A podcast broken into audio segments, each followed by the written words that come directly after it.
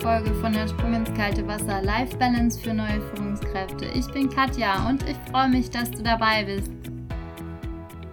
Heute soll es in der Serie Mindstone Kaffeepause darum gehen, was du denn für eine Führungspersönlichkeit überhaupt sein willst und worauf man vielleicht achten kann, wenn man das für sich so überlegt. Das Ganze geht auch wieder darum, dass du ein neues Puzzleteil dir baust für deine Basis, also für deine persönliche Basis, berufliche Basis und natürlich auch die in deiner Rolle als Führungskraft. Und dann kannst du dir überlegen, zu welcher Person möchtest du dich denn entwickeln. Also hast du vielleicht sogar ein Vorbild, zu dem du dich entwickeln willst. Hast du ein Vorbild, was der idealen Führungspersönlichkeit sogar nahe kommt? Und welche Kernkompetenzen hat denn dann diese Person? Welche Kernkompetenzen hast du denn vielleicht schon davon? Und welche Situation, welche Führungssituation findest du denn jetzt angenehmer? Und wenn du ganz ehrlich bist, welche machst du dann vielleicht nicht so gerne? Ich habe zum Beispiel alles, was mit Personalentwicklung, Personalmanagement und Führungskräftecoaching zu tun hat, habe ich wahnsinnig gern gemacht. Und es gab einfach Sachen, die habe ich nicht so gern gemacht. Wie zum Beispiel die Kasse am Ende vom Monat. die war nämlich eigentlich auch meine Aufgabe. Und was habe ich dann gemacht? Ich habe einfach geguckt, gibt es da vielleicht jemanden im Team, der mich da unterstützen kann? Es gibt natürlich Sachen, die kann man nicht abgeben und die muss man dann einfach machen. Aber man kann einfach schauen, dass man diese Sachen dann nicht unter den Teppich kehrt und gar nicht mehr macht, wenn sie besonders wichtig sind, sondern dass man dann schaut, welche man möglicherweise oder welche Teile man möglicherweise davon delegieren kann oder wie man sich determinieren kann, damit es dann am Schluss doch nicht so dramatisch ist. Wenn du jetzt schaust, welche Position du vorher hattest, also wenn du jetzt eine neue Führungskraft bist, dann hast du möglicherweise diesen Job ja nicht einfach so bekommen, sondern den hast du bekommen, weil du bestimmte Ressourcen und bestimmte Kompetenzen hast. Und dann kannst du dir überlegen, was hast du denn an Ressourcen aus den alten Positionen welche findest du davon gut und welche möchtest du möglicherweise ändern? Es ist nämlich nicht so, dass nur weil man was gut kann, dass man das dann auch gerne macht.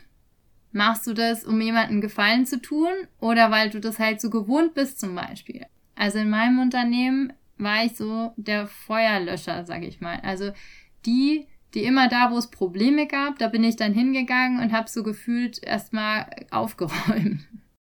Und die Aufgabe habe ich sicher gut gemacht. Die Frage ist halt, will man das unbedingt immer machen?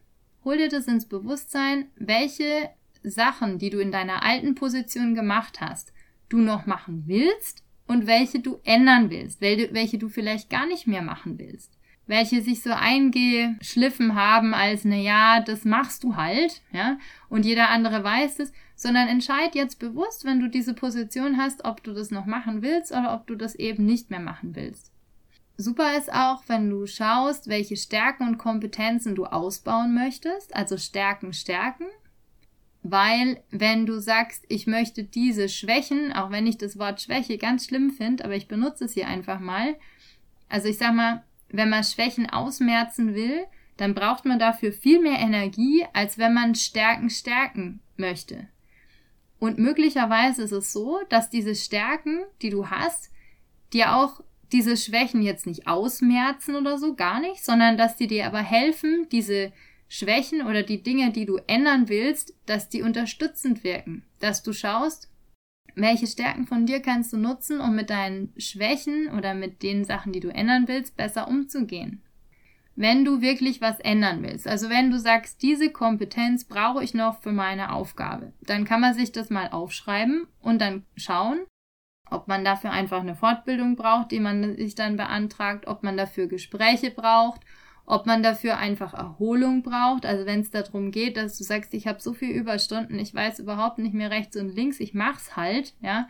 Irgendwann ist der Körper einfach fertig und dann kann man sich überlegen, okay, diese Ressource Erholung brauche ich jetzt und die hole ich mir bewusst, damit ich meinen Akku wieder auflade.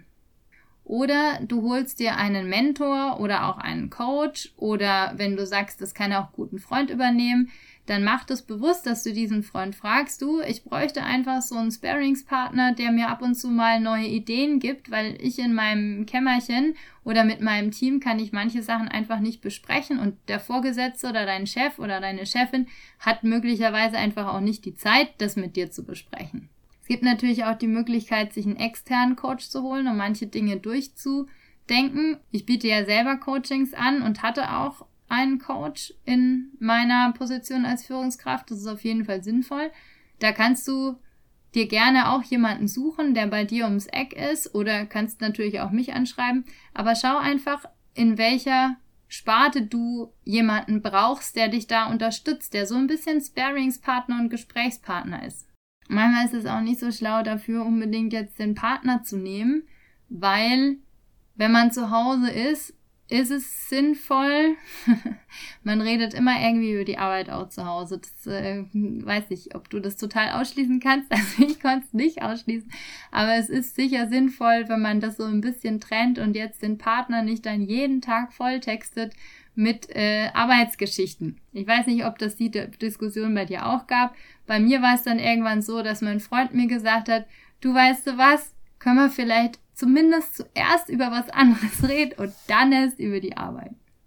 Wichtig oder eine Idee ist auch, dass du dir überlegst, welchen Führungsstil du haben möchtest da ist es ganz wichtig, dass du nicht einfach den Führungsstil von deinem Vorgänger übernimmst, weil du denkst, na ja, der hat das halt so gemacht, ich bin hier neu, ich muss es jetzt genauso machen.